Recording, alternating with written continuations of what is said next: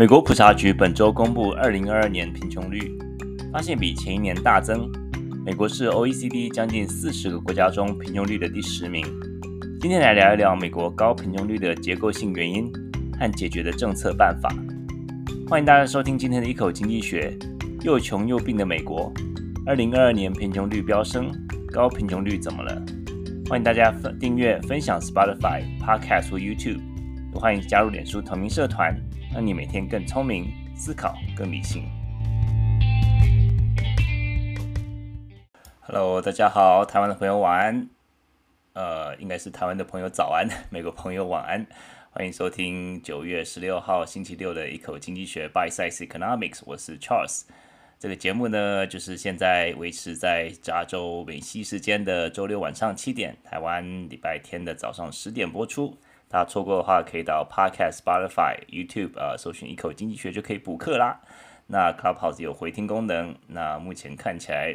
录音功能是正常，所以说应该是没问题。那也欢迎大家加入脸书同名社团。最近我们接下来呃这个礼拜，然后还有接下来几个礼拜会有一些抽书的活动。欢迎大家这个转贴我的这个啊、这个有一些啊、介绍短文的这些书，然后抽出我们会抽每本书抽出两位幸运的读者，然后这个出版社会把这本书寄到有台湾的地址的地方，那就啊、欢迎大家踊跃参与。好啊，这首是呃 Fight for Fighting 的啊、这个的的一首叫做 One Hundred Years。呃，这个是算是老歌了啦，哈，我很喜欢 Fight for Fighting，Fight for Fighting，其实后来我才知道，它就是呃，这个团名呢，就是。在讲那个打那个冰上曲棍球，如果说你当冰上曲棍球，就是很多时候大家去看，不是真的是看这个，当然比本身比赛很精彩，大家不过大家很多人去进去看这个大家打架的这种场面啊，然后就是说打架的话，就是你就你就被禁赛五分钟，就 fight for fighting，你就是就是禁禁赛五分钟，就是这个因为你打打架的关系，所以说这个是团名的呃由来这样子。呀，那他们有很多脍炙人口的歌，那这个也是是怀 怀旧系列吧。好，先闲聊一下。呃，上礼拜这个我们家的狗北狗，大家知道我们家狗是这个北狗是台湾领养的这个浪浪，啊，它是从台湾飞过来美国跟我们团圆的。那这个在领养之前呢，就是完全被它外表骗了，然后 领养之后才知道是大魔王啊，完全无法这个。呃，常常就是 reset，就是常常就是情绪很激动，然后就是有时候会有这个分离极严重的严重分离焦虑，然后关笼的这个呃这个训练啊，还有就笼内训练也都是一直不是特别的成功，不过慢慢慢慢的希望能够进步吧。那不过他，因为我想他就是可能维持这个流浪狗的习惯吧，所以说一个晚上要换好几个地方睡，就是本来就是最早我们晚上让让他关在笼子里面睡，后来发现没办法，他给你哭一个晚上这样子。然后最近呢，他就是有时候换晚上换地方睡，还要换不同垫子睡。然后上礼拜前天吧，然后晚上来敲门。然 后他有一个好处就是，他晚上想去上厕所，他就会来敲我们的敲我们门。叩叩叩，然后敲门就说要要那个，有时候是都是大部分时候是上厕所。不过那天晚上敲门以后呢，我太太就起来，然后就发现说这个他并没有往这个门口的地方前进，他是往他这个平常要睡觉的地方前进。然后就说就好像眼睛看看我太太，然后再看看这个房间，然后意思就是说，诶，我的睡觉垫子嘞。然后我们就只好不是我们的，是我太太只好好好的再把这个他睡觉下半夜要睡觉的垫子呢，就是恭恭敬敬的把它铺好，然后把它放在房。间里面，然后他就心满意足的跑去睡觉了呀。这个实在是，实在是没有办法。就是他的这个，我觉得他的这个，嗯，可能四肢协调算是一只米克斯，感觉腿很长。不过就是我觉得四肢协调不是太好，因为很多狗就是聪明一点，或者说这个就是用嘴巴叼嘛，那个床垫也不是太重，就叼到自己要睡觉的地方，他就无法，他就是觉得说要要被伺候这样子。所以呀，我太太前几天就没有睡好，因为我们家的狗的关系。好，那我们就呃这个节目分上下两半段，上半段呢就是回顾上礼拜的经济新闻啊、那上礼拜经济新闻就是有四则呃帮大家选的。啊，下半段就是来讲今天的主题，就是又穷又病的美国嘛，要打一个问号。二零二二年的这个呃这个 census 就是这个普查局他们的这个资料显示呢，美国的贫穷率飙升，高贫穷率为什么会是呃美国一个问题？我们来讨论看看。好，那今天四则新闻啊、第一则就是这个八月份的 CPI 指数，然后第二则是八月份的零售业数字，第三则是美国这个 UAW，就是他们的这个汽车工会已经开始罢工了，礼拜四开始罢工了，但是不是全面的罢工，只是局部的罢工，我们来关注一下。那第四则是 Google 呃司法部告 Google 的一个一个新闻，我们来讨论一下为什么 Google 感觉是老神在在呢？好，第一则就是八月份的 CPI 在礼拜三公布啦。那啊，我们看到八月份的这个呃报告出现的时候，发现说它的上它的呃这个月增率是百分之零点六，略高于这个七月份的这个月增率。那主要是主要原因是因为汽格汽油汽油价格上扬。那我们看到汽油价格从几个月一个月前七月份的这个大概七十每桶七十块，涨到现在大概九十几块。那这个当然就是跟这个呃 OPEC 石油输出国主国家的组织，他们开始减产，呃，当然有很大的关系。然后就是减产，你的供给需供给减少，当然价格就会升高嘛。那加上就是说这些这个呃很多嗯这个呃原原油，然后就是住房啊这些就持续持续的在呃并没有下跌，就是而且是上涨的情况。所以说呃目前再加又再加上可能最近有一些这种呃这个罢工啊，这些汽车二手车。呃，新车这些东西，这些价格就是一直都还没有真正有意义的下降下来，所以说这个呃八月份的通膨呢是月增率是百分之零点六，那年增率是三点七，那这个其实是上上个月我们看到它呃这个通膨已经呃开始从去年最高的九点一跌跌跌跌到年增率跌到三点二，那现在又反弹到三点七。那这个我们当然是知道是汽油的关系，因为汽油毕竟是一个比较啊、比较波动比较大。那汽如果说除除掉呃汽油跟这个能源的话，那现在从这个呃是有小幅的下跌，就是从四点上个月四点七跌到四点三。所以这个怎么来解释这个一升一降呢？就是说总体的这个通膨是往上升的，但是核心的通膨是往下降一点点的。那这个其实是我觉得说，如果看只看核心通，核心通膨就是除掉能源跟食物的部分的话，我们看到这个迹象，这个这个进展其实是还蛮受欢迎的一个进展，因为我们知道这个啊，其实联准会他们在看的这个啊通膨的数据呢，他们说他们的目标是百分之二，其实他们的目标主要是核心通膨，并不是整通整个通膨的数字，因为整个通膨数字就是很多的这个啊食物跟很多这种比较波动比较大的一些啊一些项目嘛，那如果说核心通膨，它真的就是包括一些服务类的项目，然后一些比较啊比较这个啊 underlying 就是他们的一个呃基础的一个项目，然后如果是这些东西真正实质的价价格降下来的话，那这就表示他们通膨对抗通膨成功了。那目前看起来就是。当然，七月份、八月八月份的这个有点像是呃不跌反升这样子一个情况，让一些人表面上看看起来有点忧心了。但如果说你认知到这个其实是汽油所造成的这个和是这个能源所造成的一个波动的话，那如果你看这个核心通膨其实它是开始往还是在继续往下跌的话，那走向是一个正确走向的话，其实就不用太过的这个惊慌了。那所以说，我认为其实呃目前认为联总会下礼拜开会，他们可能。呃，升息一码的机会现在慢慢变少了，因为一开始大家会觉得，哇，通膨又又开始这个这个春风吹又生了。但是目前看起来应该是联准会可能会是在按兵不动一一个月，然后再来看看接下来这个整个市场的反应吧。那不过目前就是啊、目前就是大家可能也是五五波吧，这个有有可能升一码，也有可能按兵不动，都都很难说。那目前看起来其实。呃，我们看到美国人在加油站支付了更多的费用。那我们看到环比，就说那个月月增率呢是上涨百分之十点六，这个就是为什么它推升了整个啊、整个通总的通膨的一个一个缘故吧。那这个其实我们看到啊。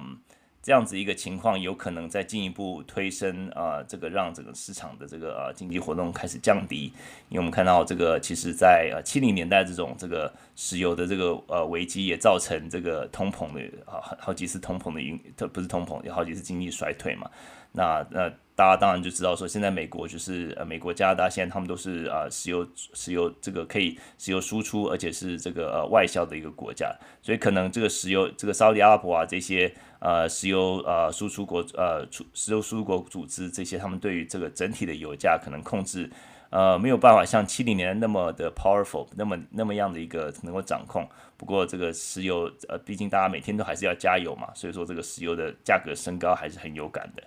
那目前就是呃，我们来看到预计下半年就是一直到十二月的话，预计就是大概维维持在三点五左右这样子一个一个基基本。那到明年的时候，看他们他们能不能够再有意义的下降，那就是到年底为止，可能目前的消费者预期是大概三点五，百分之三到三点五这样子年增率左右。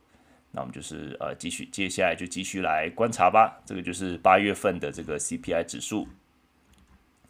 然后第二则是呃零售业数字，八月份零售业数字，我们知道零售业这个是我们每个月都替大家关注的。为什么要关注零售业呢？因为百分之七十的 这个美国经济是消费者推动啊。我们上一集有讲到，这个美国消费者是全村的希望，他们就是 买买买，买完还要再买。为什么美国消费者是这个呃这么这消费主义是怎么样形成的？我们上一上一集有稍微聊过，大家如果说想听的话，可以回去回听。那我们看到这个啊八月份零售数字月增率增长百分之零点六，这个是远高于华尔街里。的预期增长，华尔街原本预期是零点一而已。不过这个其实是啊，由于油价飙升的关系啦。那当然，当然这个零售零售的数字是没有调整通膨嘛，所以说你真正花出多少钱的增长，就是就是记录在这个零售的数字里面。那如果说看到，如果说去掉啊这些汽车啊、天然气的这些销售增长的话，其实月增率只有百分之零点二而已。那不过还是在不断的增加了，还是还是在不断的强强劲的增加。这个就是连续我们上个月上个礼拜的一个主题，美国消费者是全村的希望。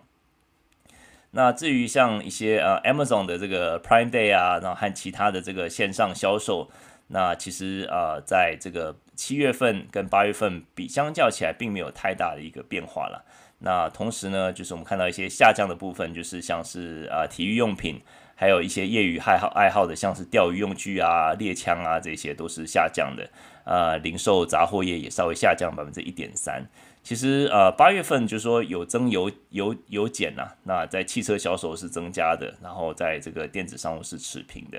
然后再看看有没有其他呃，就是还有包括啊、呃，就是石油，当然就是是推升整个零售业的一个推手。那就整整体来看的话，其实八月份出现了。比较多呃多头的一些呃放缓的迹象，多端的一个放放缓迹象，所以说嗯，因为六七月我们大家知道这个支出通常是跟夏天的旅游啊旅行有关嘛，那接下来八月九月，接下来大家就是要等到过节的时候，那今年的这个呃 Thanksgiving 啊 Christmas season 会不会像呃这个去年一样，有点像是这个雷声大雨点小，大家本来预期这个 Thanksgiving 跟 Christmas 是一个。一个买气大增的时候呢，但是去年呃年底并没有相对应的一个一个反弹，那今年是是不是同样的情况？这个就是让很多零售业者都还是在紧这个屏息以待了。那接下来还有另外一个变数，就是十月要开始这个学生贷款要开始偿还了，所以我认为这个学生贷款偿偿还这个会不会是消费者的这个最后一根稻草呢？就会不会是让他们呃开始抑制他们在这些啊、比较 discretionary 就是比较呃随意的，或是这种比较休休休闲娱乐方面的支出，因为大家知道这个学生贷款一个每个月可能就是几百块甚至上千块的这样子一个负担，那你从原本过去三年没有缴学生贷款，到现在突然开始要每个月多出这么多钱的话，我觉得这个其实会让消费者就是开始节尊吧，就是说从其他方面开始啊紧缩，可能少上餐馆，少去啊、旅游等等的，那这个都有可能会造成美国这个经济进一步的放缓。那我们就是来继续来看看吧。但是我们啊。目前就是大家是可能认为说，大家消费者应该还是可以 handle 这些学生贷款的这个负担，大家可能就是在消费方面、零售方面可能会减少一点，但是可能还不至于说造成太多的这个啊、这个迟交，像是啊、房屋这个贷款迟交啊，或者说信用卡贷款迟交、车车贷贷款迟交，或是可能就是还是会至少会维持某一个啊、就是一段时间吧。那就是在这样子一个紧绷的劳动市场和这个债台高筑的这个恐怖平衡中间，我们看到美国经济就慢慢慢慢的往前行。那就是接下来往年底的时候呢，越往年底可能它的这个增速会越来越慢。这个是我目前的一个看法。好，这个就是八月份的零售业数字。第三则是啊，美国工人呃汽车工人工会他们就是在礼拜四开始罢工了。那这个汽车工人工会差不多有一万啊十五万工人，那他们目前罢工的这个人数大概是一万两千人，不到百分之十。那他们这个其实是一个不是大规模，就是而是一个比较标靶式的，就是 targeted，就是这样这样标靶式的一个罢工。那我们看到就是这个呃标靶式的罢工呢，就是有有好处，就是也有坏处。当然坏处就是感觉就是让资方感觉是哎，你是不是？只是玩玩而已，你只是又吓唬吓唬我而已，并不是真的来来真的。那但是好处就是说，他如果说还要进一步加压的话，那可以再继续更多人来罢工，就是还是有这个继续加压的一个空间。那至于拜登呢，他们之前拜登之前一直在呃一直在摇摆，在一方面就是害怕说这个呃不支持工会，工会毕竟是像密西根啊这些很多州都是。呃，在之在之前这个呃，在选举的时候是支持他，但是在之前一次拜这个这个川普选举的时候是支持川普的，所以这些摇摆州，密西根啊、威斯康星啊，这些都是算是摇摆州，这些州的这个选票其实很重要。那拜登所以说定调了，就支持这些工会，然后他就说，呃，这些汽车厂商呢，在过去三年这个本赚的钵满盆满，所以说他们回馈员工这也是应该的。那这个就是算是替他的这个啊、这个这个啊、这个论这个论点就定调了，因为他过去就是一直大家让大家不知道说他到底是不是支持这些劳工。那我们看到这个，其实底特律这三大汽车厂已经是啊、首次的这个过这个呃近年来最大的最最大规模的这种劳这个罢工的行这个这个呃事件之一了。那我们知道就是其实在。呃，从八零年代以来，这个老老这个工工会的势力，在美国工会是一直是被呃打压的，就是一直在不管是大众的舆论啊，或是说在一般的这种呃业界啊，或是在政府啊，或者在立法委员这个整个这个呃他们的立场是很不喜欢罢工，他们就认为这些劳工这样子罢工是引起大家的麻烦，或是引起大家的不便。那但是呢，其实，在最近我们看到 COVID 之后，大家会发现，哇，这些很多基层人员其实真的是一个经济的一个啊，很多很多很重要的螺丝钉，那也是很重要的这个，在所有人都。都都这个在家里躲在家里上班的时候，就是这些人在推动，在在呃在制造业啊，在运输业啊这些在推动，在继续让我们生活可以运转的这些工程这样子。所以说，对于这个工会，对于呃那就是对于这个在这个社这个社会对于工会的这样子看法，在美国社会对工会看法，在疫情之后其实稍有改变。所以，我们看到之前他们不管是呃 UPS 罢工啊，然后还有就是一其其他一些这样 U A 呃 United 就是一些航空业罢工，都都有拿到他们想要的一个结果。那所以说，这个现在是汽车工会，他们是希望能够，当然就是能够呃寻求工资上涨，他们希望最最后能够上涨百分之二十，然后之后每并且之后每年每四呃的每每年四次上涨百分之五这样子。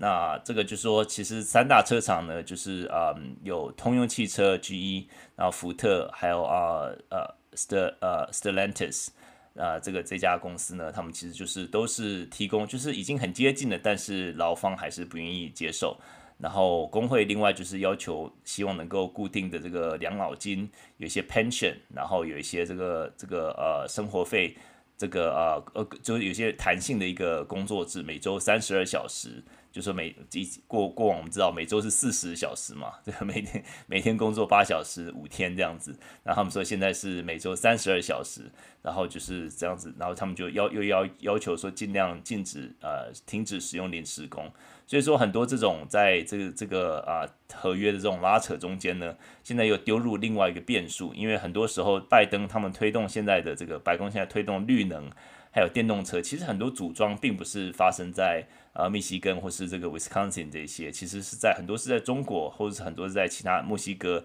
有些是加拿大，组装所需要的劳工的投入也是比较少，因为很多这种电动车啊，他们的这个呃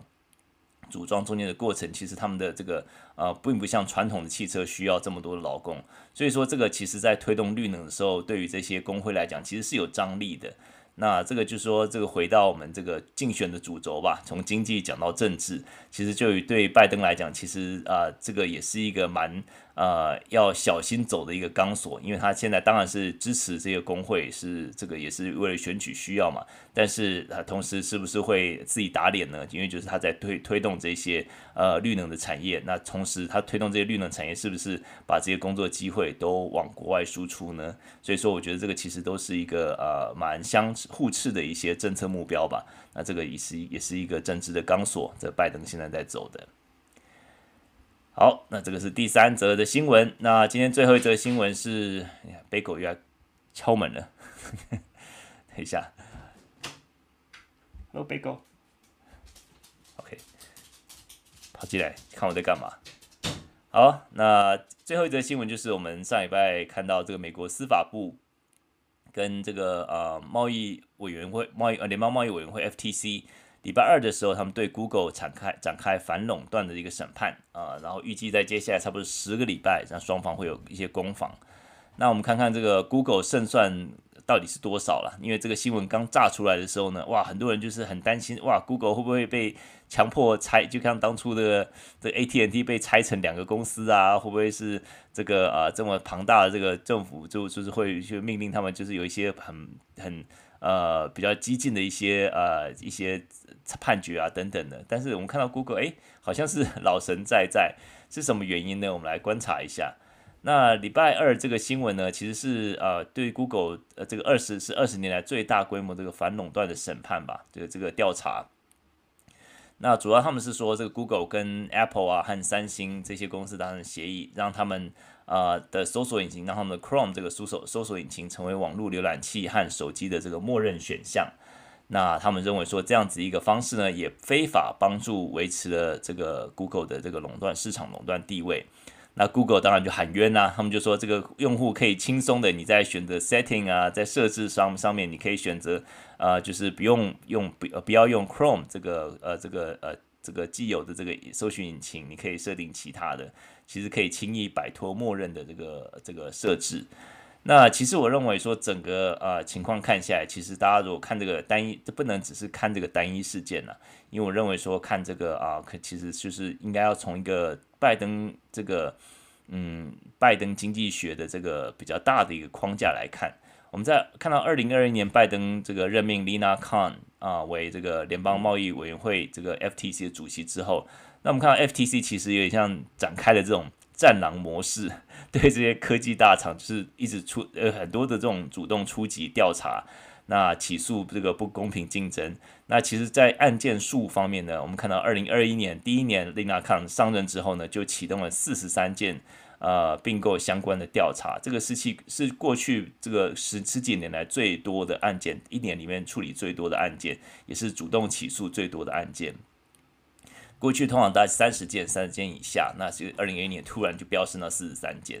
那但是这个问题就是说，这种战狼战狼策略的缺点就是说，常被打脸嘛。因为就是说，很多时候就是你必须你看到黑影就开枪，变成说很多时候你投资了很多资源、人力、呃人手在调查的时候呢，最后无功而返，最后就屡战屡战屡败。尤其对一些科技大厂的这个呃两个案两大案件的时候，就出的很输的很彻底。一个是今年一月的时候，FTC 输了这个 Meta，就是 Facebook 母公司，他们有一个内部的这个对他们 VR 的这个呃这个呃这个呃并购的案子，然后他们就 FTC 就是呃 Lina Khan 就不告他们，但是他们就败诉了。然后今年七月的时候呢，这个呃 FTC 又输了一个微软，他并购这个动视暴雪，然后就输了。然后现在他他们输了之后，他想要上诉，结果被法官马上驳回。那我们看到这个其实输了这么多场了，但是 FTC 这个联邦贸易委员会还是屡败屡战呐、啊。那我们看到礼拜二开始对 Google 要开闸，那有点像不屈不挠的感觉。呃，其实我认为这么多的败绩啦，那其实会也会让这个联邦贸易委员会这个信用也是也是一直一直往下往下落吧。因为很多时候啊，尤其在这一次这个礼拜二，这个对于这种 Google 这个大厂的这个这样一个控告，很多法学法律的分析认为说他们的胜算同样不大了。那很多人就甚至就是会认为说 FTC 或者说是 Lina Khan 他的一个做法，就是有点像太过战狼的做法。那不但是让这个 FTC 疲于奔命，也让这些科技大厂久而久之就对他们的这个公信力就是越来越下降了。那甚至外界对于这种 FTC，他们就只就觉得说他们只是制造新闻嘛，因为最后这些案子都是被判输的。然后甚至有人就认为说他只是替这个拜登做公关，就是好像显示出一副他是要对这些大大企业开刀，结果他 根本没有一个呃实际的一个呃行动，只是在这样控诉控控诉这个控诉那个啊，最后都输掉了。那当然他们 FTC 他们本身也反驳是这样说法，他们说哦他们还是有赢很多利赢很多的 case，但是我们看到这些比较大的一些 case 都是输的。那除了这些批评之外呢，其实 FTC 内部就是联邦贸易委员会对于内部对 Lina Khan 的抱怨声也开始四起啊。那今年三月的时候，有一个呃这个委员，就是他们其实是一个委员会嘛，原本是七位委员，那现在只剩三位。那最后一位这个呃今年三月有第这个第四本来有第本来有四个的，现在就第就第这个辞掉他的这个委员会的委员职务的 Christine Wilson，那他批评 Lina Khan 就是滥用职权。那就是他认为说他就是有点 abuse power，就是他他就把这个原本应该是一个中立的一个联邦机构变成一个政治的一个一个工具吧。那目前的委员就包括 Lina Khan 就是剩三个委员，那都是民主党的党员。那就是就像我说，其实本来是应该中立的 FTC 这个联邦贸易委员，现在搞得有一点点声名狼藉了，因为就是这种战狼策略的关系，然后再加上就是说很多这种。并购的案子被积压没有处理，因为他们又忙着去告人家嘛，或者去控诉人家，然后最后就花很多的时间去准备准备这些官司，然后让很多重要的这些并购案没被积压，没有时间处理，也大大拉长了这个时程。然后很多人就批评的 Lina Khan 的 Lina Khan，但是他不断的在不同的场合表示说他不会考虑辞辞职。那 Lina Khan 他过去他的呃当初被呃拜登钦点的这个缘故，就是他在啊、呃、他是很年轻，他现在才三十四岁而已。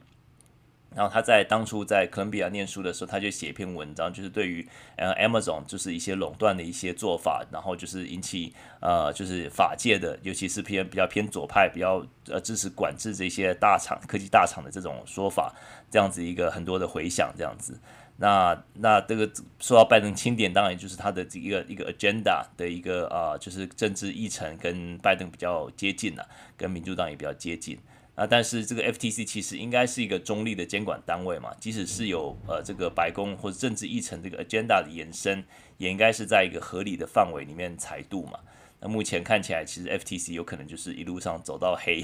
因为因为就是基本上就是屡战屡败，那屡败又屡战这样子。那随着败诉案件越来越多呢，我想这个其实会造成一个反效果，就会让别人就是不怕你了，因为你牙齿都被磨平了，你这只战狼的牙齿都不不利了，然后变成说你就是不断的这个疲于奔命，在应付这个许许多多的官司，而且是很多时候是没有一个呃具体的一个市政的一个官司。那现在大家就在看说这个事这个事情会怎么样没落，那落幕，那在十个礼拜或许是差不多是呃两个月，可能在今年年底的时候吧，可能就会决定。看到这个最后会结果是怎么样吧？那我们就静观他的这个司司法的这个判决。好，这个就是今天的四则新闻。那我们就啊、来到今天的主题：又穷又病的美国，不是又老又穷，是又穷又病的美国。二零二二年贫穷率攀攀升，高贫穷率怎么了？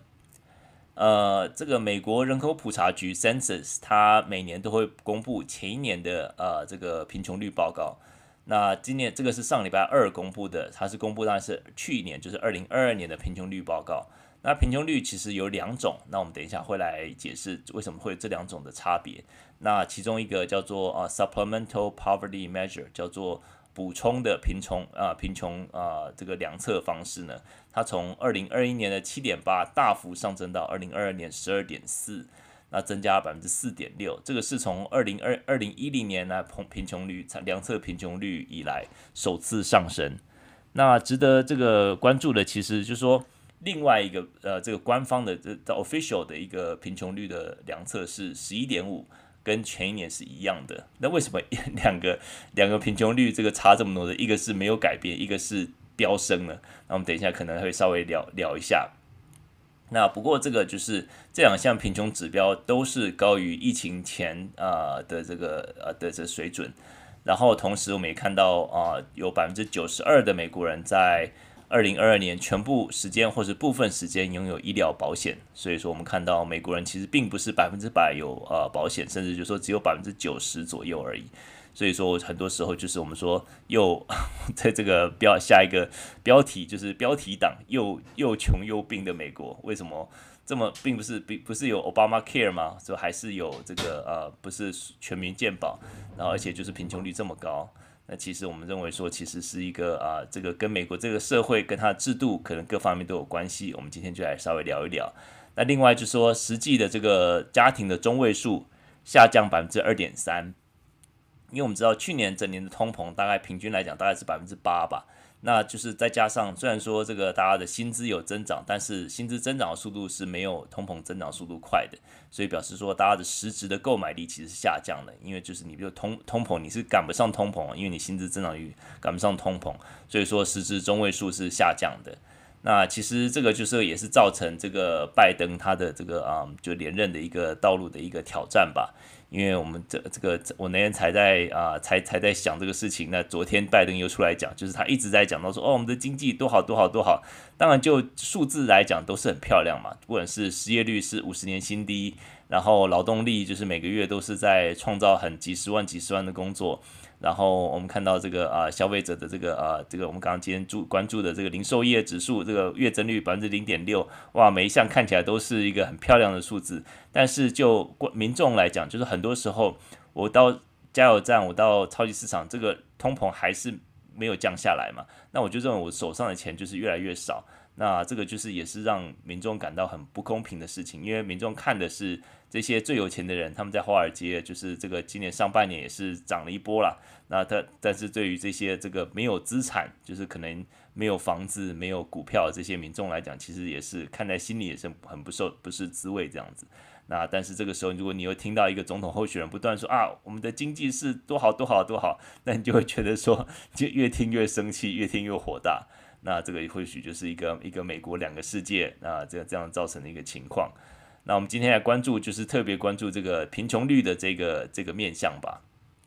那我们先来看看贫穷率为什么刚刚有两个这种量测的一个机制呢？第一个是呃 OPM，就是 Official Poverty Measure，就是官方贫穷衡量标准。那另外一个是 Supplemental 啊 Poverty Measure，就是 SPM，就是补充的贫穷衡量标准。那这个是都这两个都是美国呃人口普查局 Census，他们是负责量测这个贫穷的政府单位。那这两个其实都有它的学理背景跟基础。那这两个其实各有它的好处。那我们先来讲 OPM，就是官方的贫穷衡量标准。这个其实是一个最简单的一个衡量标准。这个其实它是用啊、呃、用 OPM 来确确定这个贫穷状况。它这个标准呢是用一九六三年所定的最低食物营养开支的三倍。然后，并且按通膨每年调息调整一次。那这个它的学理基础就是说，饮食成本大概是占一个这个低收入家庭的支出的大概三分之一。那对于比较有钱的人，或者说比较中产阶级的家庭，可能是低于三分之一。但是对于一些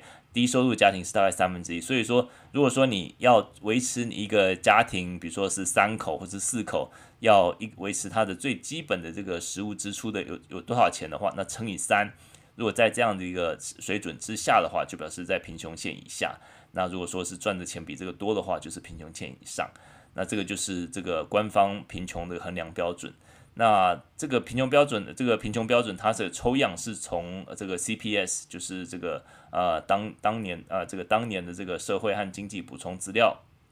然后这个调查是每年的二三四月进行抽样，抽样每次啊、抽样大概是十万个地址。那就这个来讲，我们刚才有讲过嘛，就是就就这个官方的这个贫穷衡量标准是贫贫穷率并没有增加，也没有减少。二零二一年差不多是十一点五，二零二二年差不多也是十一点五。那贫穷的人贫穷的人口呢，大概是三千八百万人左右。这三千八百万人也是很多啦，这个也是将近是加州的人口，是台湾的人口多很多，多百分之五十左右。那目前这个啊，这个就是官方贫穷的这个衡量标准嘛。那另外一个就是叫做啊 SPM，叫啊补充贫穷的这个啊衡量标准，叫 Supplemental Poverty Measure，这个就是稍微啊复杂一点，它在方法学上面并不是像官方像刚才讲那个这个直接乘以三，把这个最低的这个食物的开销乘以三就好了，而是它是要考虑到各地的生活成本。然后我们就是不只是收入，还有退税嘛，退税之后的这个呃增加的钱，然后还有再加上这些低收入户的政政府福利，这些都会考虑进去。那这样子的方式呢，就好优点就是说它更好的提供出各地啊、真正啊、真正这个贫穷人口，比如说像是住在啊、加州湾区的这个啊、贫穷县，肯定是跟呃 Nebraska 的这个贫穷县是完全不一样嘛，因为就是住房。啊、这个啊、这个生活费各方面的都是交通费各方面都是不一样，所以说 SPM 这个是补充贫群穷呃贫穷的这个衡量标准，通常认为认为是一个比较呃能够反映各地的一个不同的一个反的一个现象。那但是官方的呢，也是一个啊、也是一个很好的指标。那通常这两个就是算是亦步亦趋啦。他们变化的一个水准啊，也是也是蛮接近的。那但是如果说你只要看当年或是呃比较短期的一个变化的话，通常还是会比较看第二个，就是 SPN。那我们刚刚看到 SPN 它的这个啊，从二零二一年的七点八大幅上升到今啊去年的十二点四，增加百分之四点六。所以我们几乎可以确定，就是说其实啊这个很多的贫很多家户在二零二二年二一年到二二年的时候呢，就掉到贫穷线以下。那这个这个其实是二零一零年以来第一次的贫穷率上升，这个其实是有一个很大的原因啦，因为在二零二二年的很多这种呃，在 COVID 疫情期间的很多这种呃，像是儿童的这个啊。啊，补助啊，那每个儿童就是都会收自动在自动到到你的银行打到你的银行户头，那每个月多少几百块这样子，这个其实对于很多家庭来讲是一个很大的帮助嘛。那这些慢慢这些福利措施或者说这些这个啊免费的钱，就是到二零二二年就慢慢的减少或者结束了。那再加上这些啊，这 COVID 时时候的一些呃规定都开始结束了，像是十月一号我们就知道就要开始。呃，收这个学学贷嘛，所以说这些等这些慢慢结束的时候呢，就是又就是我们会在这些贫穷率啊这些这个社会指标上面就看到了。那我们来看看，就说，呃，就当然就是这个是一个最新的呃数字啦，所以说我们就是呃，所以就是引发我们就是想让让老苏呢想要来这这个礼拜聊这个题目。那其实我们来看看美国在其他 OECD 国家里面就是排名怎么样。其实就二零二一年这个数据呢，其实美国是排名第十名贫穷的国家。那我觉得，哎，第十名也还不会不是最最贫穷嘛。但是其实，在所有的欧美国，如你只我只看欧美国家，就是比较工业化国家里面，美国是最贫穷的。美国的贫穷率在二零二一年是百分之十五点一。那这个其实是这个贫穷率是是蛮丢脸的，毕竟美美国是一个毕竟是一个工业化国家，也是一个福利国家嘛。当然就是说，呃，就支出来讲，它并没有像欧洲国家在福利制度上花那么多钱呐、因为在 GDP 的占比里面的这个美国大概是支出大概百分之十一吧，那远远低于其他欧洲国家嘛。那这当然有它的这个社会跟一个制度的因素，我们等一下可以开始聊。那除了贫穷率高之外呢，美国它没有呃医疗的保险人口，我们刚刚看到大概是百分之十，大概是只有九成的人有医疗保险。那我们看这个呃，其实排行里面呢，其实 OECD 国家里面比美国贫穷的，从第一个最贫穷的国家就是哥斯达黎加、保加利亚、以色列、罗马尼亚、拉脱维亚、墨西哥、日本、立陶宛、韩国。那这个就是呃，这些国家是在美国前面。我们看到日本跟韩国，其实它的贫穷率还是高于美国的。那不过就是这个是一个啊，美国身为一个欧美的这种福利国家，照理说是高税率而且是高福利才对啊。这个但是并没有让美国这个，但是美国却是这些欧洲至至少在欧洲跟美国这个这个阵营里面是最最呃最那个贫贫穷率是最高的。那在美国，其实将近一千一百万的儿童处于贫穷状态，这个它大概是七分之一的之七分之一的呃儿童，就是每七个儿童里面有一个是活在贫穷线下面的。那这个其实这个人人数呢，是占美国这个国家贫穷人口的三分之一。那我们知道，就是儿童贫穷通常就是就是在贫穷环境长大的孩子很难在成人之后脱离贫穷，这个其实就是一个很呃很悲哀的一个循环。他们在基本需要没有办办法得到满足，他们的教育常常是失学，然后在这个呃这个营养食物营养方面没有办法得到满足的时候，他们常会这种经济不呃经济不稳定、情绪不稳定，然后这个呃住住房不稳定的一个贫困状状况的环境上成长的话，那其实就很难在长大的时候不会有呃相连带这样问题，反而会造成整个社会上更大的一个一个负担。那我们知道，其实。美国啊、就是对于这种抚养孩子是 是还蛮贵的嘛。我们知道 daycare 来讲的话，我记得这个我那时候送我儿子去 daycare，一个一个月就是我们这个不过是一个小地方，一个月就是将近一千块。那现在就是像一更不用说现在，那更何况是像是湾区啊，或是那种比较高收入、高这个呃生活呃生活成本的一个地方，那可能就是一个月三千块都有听过，是是那种就是你就是就是。托还小孩子这个学龄前的这个托儿托儿所，你就是必须要，而且就是很多是出生的时候就开始要去排队，然后这到等到你等你儿子女儿到两岁的时候才能够排进去这样子，这个其实都是一个变成一个就是说你能够把孩子送到这些托儿中心，通常你的收入都会比较高。那至于那些收入已经不好的人呢，他。也没有这样的资源，也没有这样子经济能力，可以把孩子送到这样的地方，那就造成说他们就必须要在工作上更多的牺牲，更多的这个缺工旷工，然后他们赚的钱又更少，就变成一个恶性循环。所以美国在这个 daycare 或是在这种啊、尤其是儿童贫穷方面，其实是一个。呃，做的比起其他工业化国家算是比较差的一个地方，因为很多在呃欧洲的这种，尤其像北欧的这种这个呃这个儿童的这种呃 daycare 或是这种呃学龄前的这种这种呃补助啊，或是这种政府的干预啊，或政府的这些呃提供这种公托这这样子一个制度方面来讲的话呢，其实是一个。呃，远远超过美国的。那我们知道，在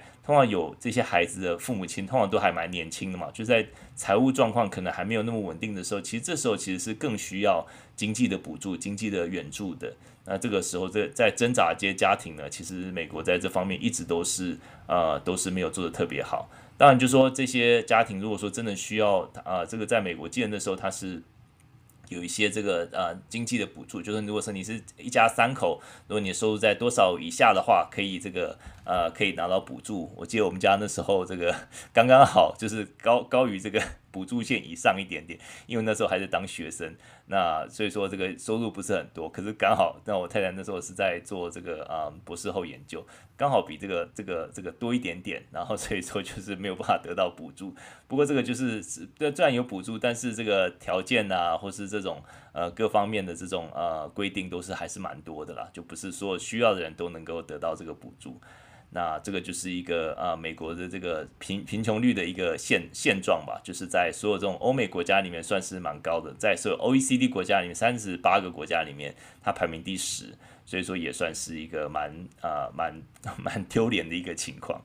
那我们来看看，其实嗯，造成贫穷的原因呐，那我们就来看看，就是说到底是怎么回事。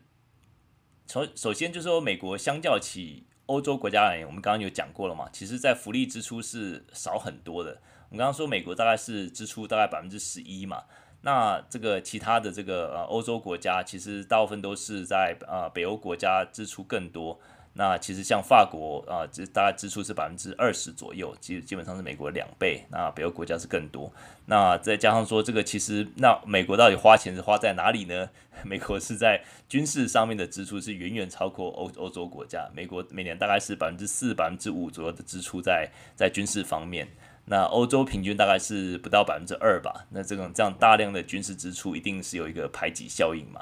然后我们再看到说，其实。呃，美国不只是在啊、呃、这个福利制度上面，它的花的钱比较少，它在啊、其实其他的这种啊、就是像是一些劳动市场的一些监管，或是一些啊、呃、这个企业上面的一些措施，其实政府并没有太多的干预。就变成说，像是欧洲国家，我们知道他们的这个产假这个很慷慨嘛，然后病假，然后这些都是很慷慨，或是有薪假这样子。那美国就说，除非你是在一些公立的啊、机关，或者有一些明文的规定，要不然很多这个其实是没有啊、没有育婴假。这些私人公司就是就是我们看到一些是可能都是一些科技大厂或者一些大公司啊，他们有很很好的育婴假，但是呢，其实很多公司在美国的企业就还是还是蛮给的蛮抠的。然后呢，就是说，再加上说，他可能就有很多很多个克扣，就是说，你如果不是正式的员工，你是 contractor，或者说你是啊、只是临时工的话，你根本没有办法享用这些的一个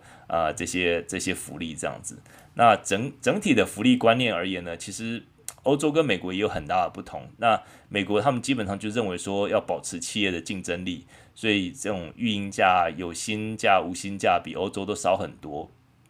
那另外就是税收方面，美国虽然说。感觉我们已经缴很多税了，我感觉每年的都缴很多税给联邦政府、州政府什么的。但是欧洲比起来，其实欧洲比缴缴的税是更多的。那所以说，你可以看出美国整个崇尚的是一个商业竞争，它是崇尚的是减少政府干预。他崇尚的是这个诉诸私有私有化，所以很多的福利活动啊，或是很多的福利的这种 program 是私人经营的，然后政府再借由一些非营利组织的一些啊赋税的减免来给他们一些呃赋税的这个呃这个这些好处。那因为崇尚的是商业和私人经济的机制嘛，所以说政府干预的越少越好。那跟欧洲比较起来，就是相较起来，这福利的投入就是比较少。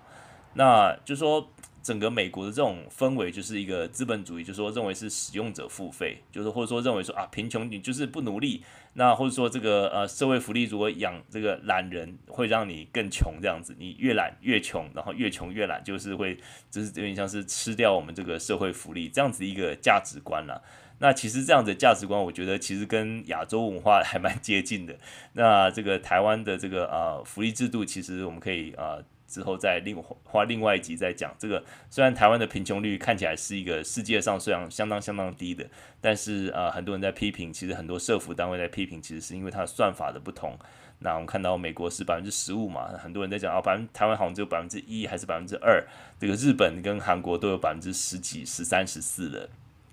但是我们知道说，其实中间有些呃贫穷的贫穷率的算法，每个国家都不见得是一样。但是呃相同的呢，是我觉得说台湾也是有这样子一个看法，就是贫穷就是不你不努力，然后这个社会制度制度社会福利呢，就是你就是养这些这个呃贫这个福利小偷，或是说这些真正需要人，就是层层层层的克扣层层的这个障碍，然后最后才这个这个挤一点钱出来给他这样子，这也让很多真正需要的家庭，他们就是很却步。真正要需要这个福利制度的时候就很却步。那其实如果说就是就整体的这个啊、这个这个在福利制度上的支出其实已经很少了嘛。那在这个各个项目上面呢，我们看到美国的福利的钱都花在最多的就是 Social Security，就是这些啊、这个退退休制呃这不是退休就是年长的这种啊、社会保险这个 Social Security，然后 Medicare 啊、就是这个年老的这种保险，然后 Medicaid 这个是低收入的保保险。再来才是这些食物券啊、住房补助啊等等的。那跟美、跟欧洲的这些这个福利制度的钱，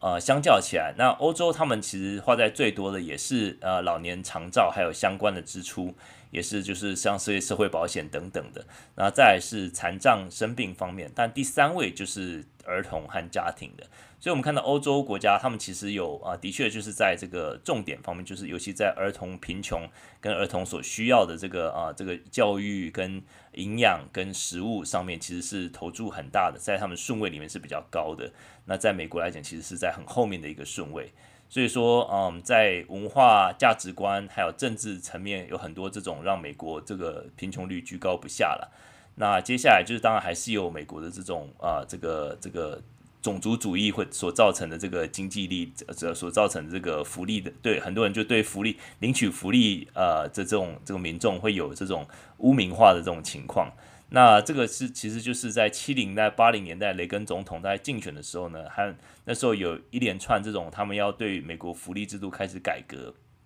那时候就有个名词叫做 welfare queen，就是福利女王。现在这个字其实是嗯。相当侮辱人的一个字啦，就是但是那时候他们就是有一个黑人女性叫 Linda Taylor，在这个一九七六年的时候呢，雷根他在选举的时候，他竞选的时候，他就说他呃他并没有指出说这个这个人的名字或是他的种族等等的，但是后来大家知道，因为这个人实在太有名了。那这这个人呢，他是啊呃，呃这个有八十用过八十个名字，然后三十个地址，然后他有十二张社会保障卡。然后她为她四位不存在已故丈夫领取退伍军人福利，然后还还透过这个呃收集社会保障，享受医疗免费的医疗补助，领取食物券，而且就是用不同的名字，还有八十个名字吧，用不同的名义来领取福利。然后光是他的这个现金收入呢，就是超过十五万美元。那那时候就是雷根总统就是那种 welfare queen 这个福利女王这个字，算是一个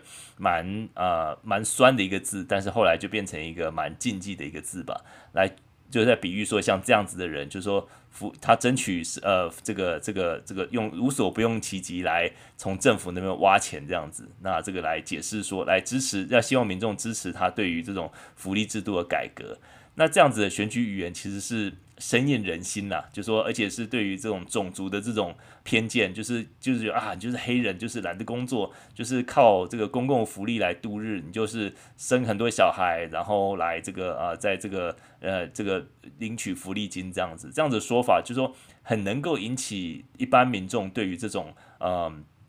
这个啊，领取福利的这些民众的这样的一个反感，就是造成对立面这样子。那我们之之前不是有听过这首歌嘛，就是 Richmond North of Richmond，那里面就是歌词里面就是也有讲到这个领领取福利制度的人嘛，然后批评他们的身材，批评他们的饮食习惯，那就是这种福利女王这样子一个，就始终是一个，就是变成深深烙印在美国人的心里面，就认为说领取福利制度人就是这样子的人。那其实。真的，我们来看看这个到底是不是真实这样的情况。当然，有实际的例子的确是有，但是呃，领取这个啊、这个福利的这个最多人呢，其实这个这个做就就比例来讲，黑白人一直是占住多数的。但是其实这种强而有力的刻板印象就，就助长大家对于这种穷人的这种。这种压力，并且就是大幅减少他们的福利，然后在政客方面呢，在立法方面，他们就是不希望能够能不希望给太多福利给这些需要的民众，然后就是再加上层层的关卡这样子，那所以说就是像是啊、女性啊有色人种啊，然后就是啊、在这样一个系统性的不公平的结果，就会把这些人。呃，经济实力，他们本身的出身已经经济实力已经很弱了，然后更推向社会的边缘。他们能够找到工作，就变成说这种时薪的，没有这个有薪假的，然后甚至他要请个假都没有办法的。然后，但是他有小孩，他又没有钱把小孩送到这个他该有该去的这个呃这个托呃托婴中心，所以说就造成一直让他们在这个低收入这样的一个循环里面。那这也就是造成这这些啊、就是这样的一个情况，就整个制度。整个啊、这个种族的这种呃印象深印人心，再加上大家对于这种呃这个啊、这种污名化的情况，那就造成说目前来讲，其实领呃联邦最低工资的人里里面有三分之二是女性，然后基本上是几乎百分之七十的小费就是拿小费这些工人就是是女性，那有色人种跟比起白人来讲是更有可能获得贫穷水水准的这样子一个工资。然后在按这个当然就是就贫穷水准的这个工资来讲，有当然也有白人，但是是百分之八点六是呃只有百分之八点六是白人的工人，那有百分之十九的是在 Hispanic 就是西班牙裔的工人，那百分之十四的黑人。然后这些人都是呃，比起他们种族的这个比例还要来得多，就是 overrepresented。那白人就是 underrepresented。那白人是占美国人口大概百分之四十几，然后在这个在有些州在在在在加州大概是只有四十吧，就低于百分之五十。但是他们在这个呃低这个领取贫穷贫穷贫困的这个工资里面，只有占百分之八点六而已。所以这个看起来就是你可以知道，这个其实是一个很。不均等的一个分布，当然我们要看到它根根不根本的原因其实很复杂，就是有这种种族的一个因素，有政政治的因素，有政策的因素，那这很多这种，那再加上就是整个美国对于这种。呃，这种资本主义的这样的一个走向，对于福利制度这样子一个经营的理念，认为说这个福利制度就是应该是用一个比较市场机制，所以不愿意花太多钱在这上面的情况下，变成说僧多粥少，那很多时候就是这这样领领这个人领这个福利的人就是会被污名化，那就会造成说真的贫穷的人就越来越穷，而且就是变成一个一个陷阱吧，就是出不来这样子。那嗯，我们就来很快的呃来讲一下这些解决的办法吧。我想就说贫穷的问题，我们刚刚看到，其实它的已经是一个相当相当的错综复杂，就是我们刚刚讲文化层面、意识形态层面、那社会的集体看法、政策方面，还有政治政治人物的语言等等的。那要解决其实是相当不容易，但是。我们如果说就是提出一些方案的话，就是完全不可能的话，根本就是抬杠嘛。如果说就是哦好，美国应该这个呃把这个福利支出加倍，这个是不可能的情况，天方夜谭，这只是基本上只是抬杠而已。所以说我们要来讨论，再提供一些呃做法，应该是从目前有的有可能改进的一些方向来提出一些建议。那我这边就是呃，有想到几个办法。那我也看到一些就是一些政策的智库啊，他们也提出一些看法，我比较同意的。那比如说就是在居住正义方面，可以限制这个地方政府形成的这种委员会。然后行这个实行这个管辖权，尤其在加州了，很多这种地方的这种小地方，就一大堆什么 commission 啊，就是一些 commissioner，就是一些委员会、一些 committee 这些，然后这些 committee 的 commissioner 都是从当地的这些居住有房子的民众，或者说比较热心的民众，他来参与的。那这些民众呢，很多都不愿意房价来呃下跌嘛，所以说就他们来组织的这些这个住房的这种这个委员会呢，当然就会驳回很多这种中低收入户的这种。住宅的建案嘛，然后所以说这个其实应该要来限制像这样子一个过度呃地方政府过度扩权的这样子一个情况，然后还有就是呃 CEQA 在这个环境保护法规的这些限制，其实也是造成很多中低收入户的建筑没有办法这个很快的盖起来，因为整体的呃这个居住方面的问题就是。供给不够，尤其在需要居住的地方，像加州这个地方，就是很多时候是，就是你供给因为因为跟不上这个需求的话，那价格就只只能就是往一个方向走嘛。然后再加上呃，可能就是一些 zoning，就是一些呃一些呃这个这个住宅的这个使用方法，住商这样子一些 zoning 它的一些松绑，然后让中低收入户的住宅供给增加，我觉得这个其实都是有可能可以做的一些一些方向。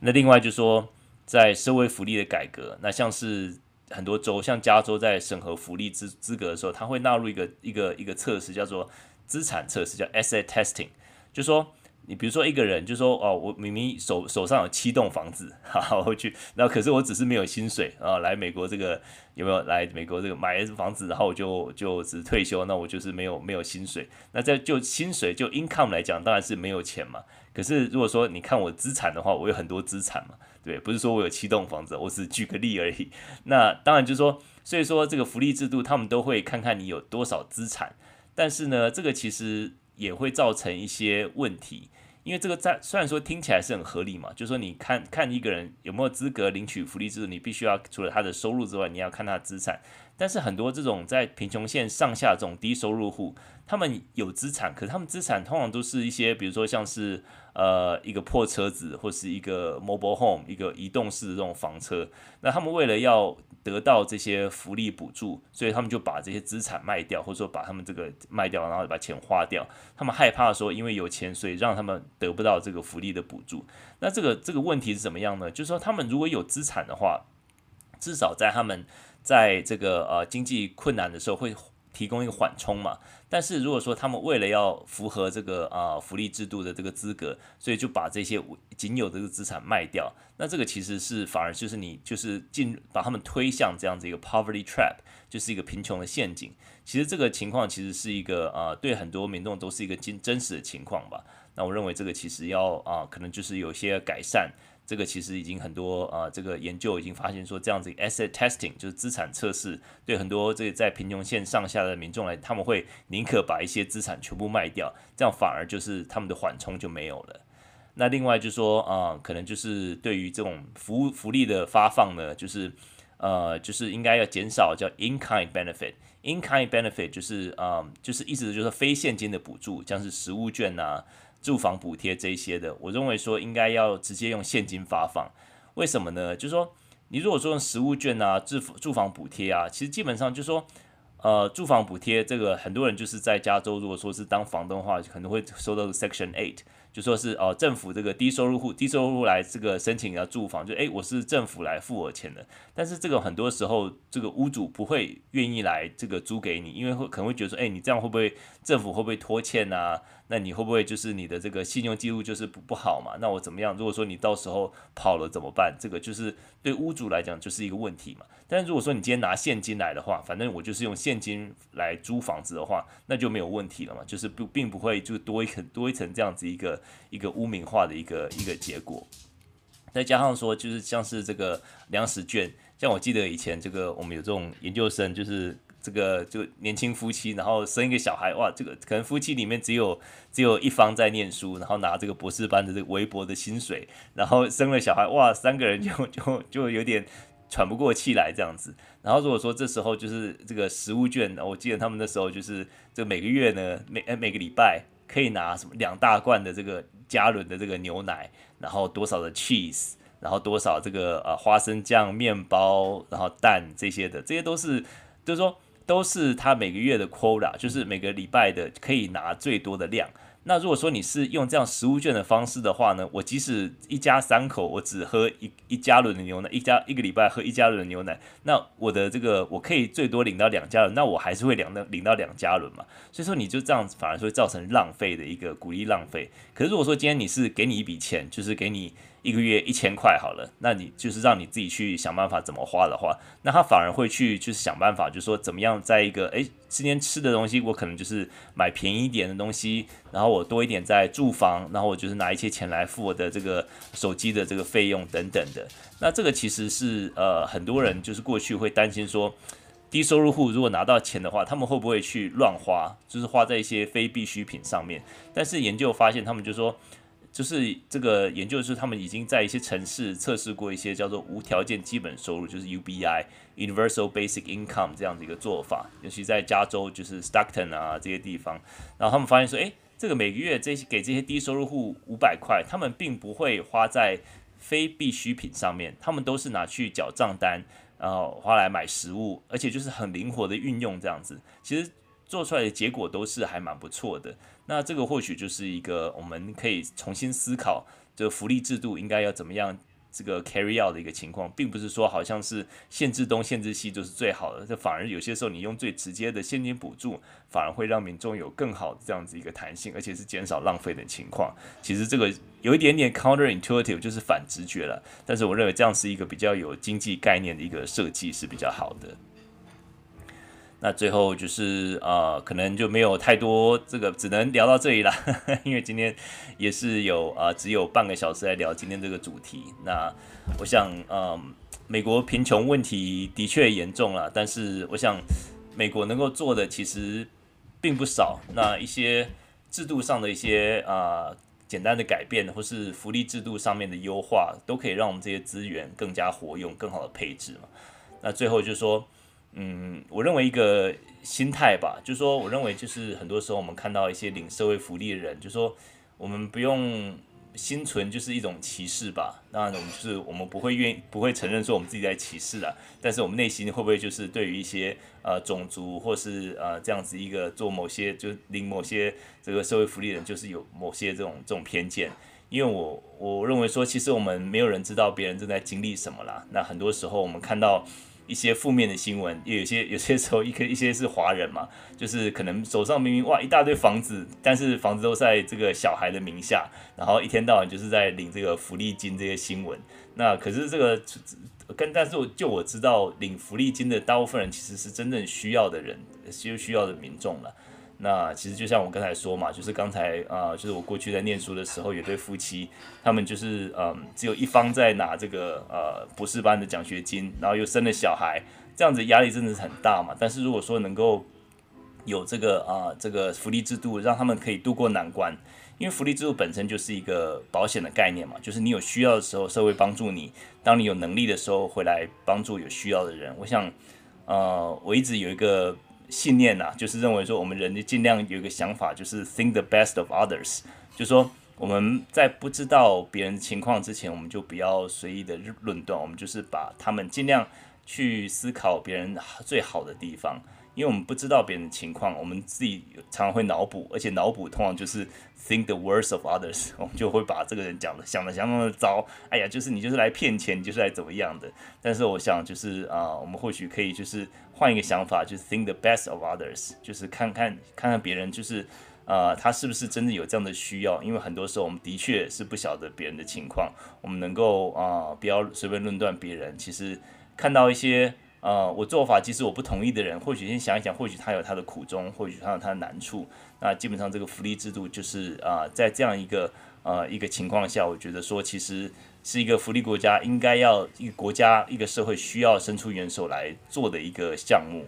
那我们就是在心态上也必须要稍微调整。那所以我就是。在之前那首歌啊，Richmond from North of Richmond，我觉得就不是那么那么厚道了。他就是在取笑这些领福利金的人，这个人的身材啊，这些的，我觉得其实就是因为我们不知道，呃，在领福利金的人他们在经历什么，有什么难处，所以我觉得这个就是一个呃很简单的结语吧，就是说我们这个整个福利制度实在是太复杂，而且就是美国的贫穷问题也是蛮严重的。但是有几有一些的确是可以呃现在就可以做的事情。那另外就是我们可可能就是我们的心态可能就是要啊就是以一个啊 think the best of others 这样的心态，然后来想一想别人可能有一些我们不知道的需要吧。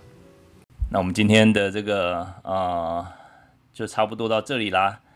我们下礼拜的一些啊新闻呢，我们来看看。下礼拜，呃，就是当然就是最重要就是啊、Fed Chair Powell 他们的礼拜二、礼拜三就是有啊九月的联准会的一个啊、利率会议。那礼拜三的东岸的下午两点半，他会公布他的一个呃有一个记者会。再是啊、看一下礼拜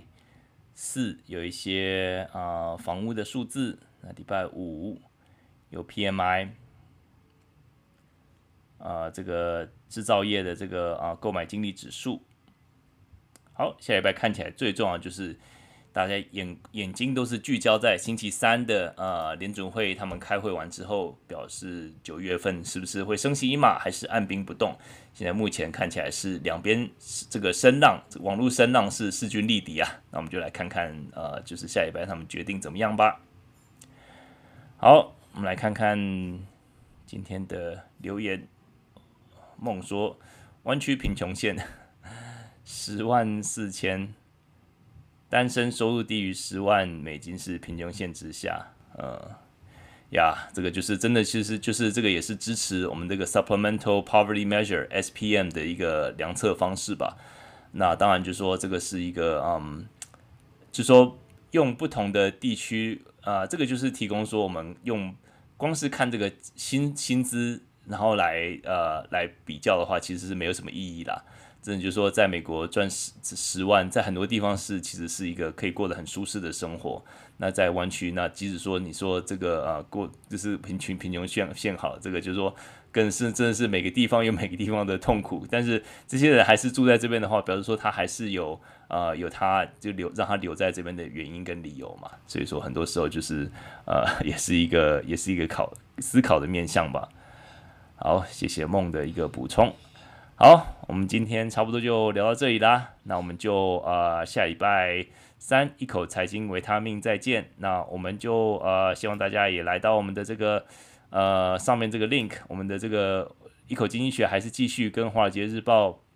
跟风传媒继续的合作。那大家如果透过这个啊、连接来订购的话呢，会有一些啊、我们跟这个华尔街日报他们所谈的一些优惠。然后大家欢迎大家来继续来关注，然后也是呃继续的关注国际的经济新闻。我想经济新闻大家到现在如果说常常听老苏的节目，就知道经济新闻不只是这个财经投资人要关注的，其实是我们每个人息息相关的。那这个美国的经济走向，这个也是会引起全全球经济走向的一个呃一个指标啦。所以说，我们觉得说关注，继续关注美国新闻，继续经经济新闻，然后就是知道，然后我们今天关注的是一个比较呃这个算是一个介于社会跟经济之间的议题，这个其实也是很重要的。好，那我们就今天聊到这里，那我们就下礼拜见啦。好，谢谢大家，大家祝大家美国的朋友啊，祝大家有个美好的夜晚。那祝台湾的大家能够有一个美好的周日假日，能够下礼拜元气满满的上班。好，那就先这样子，大家祝大家顺心，呃，一切顺利。好，拜拜拜拜。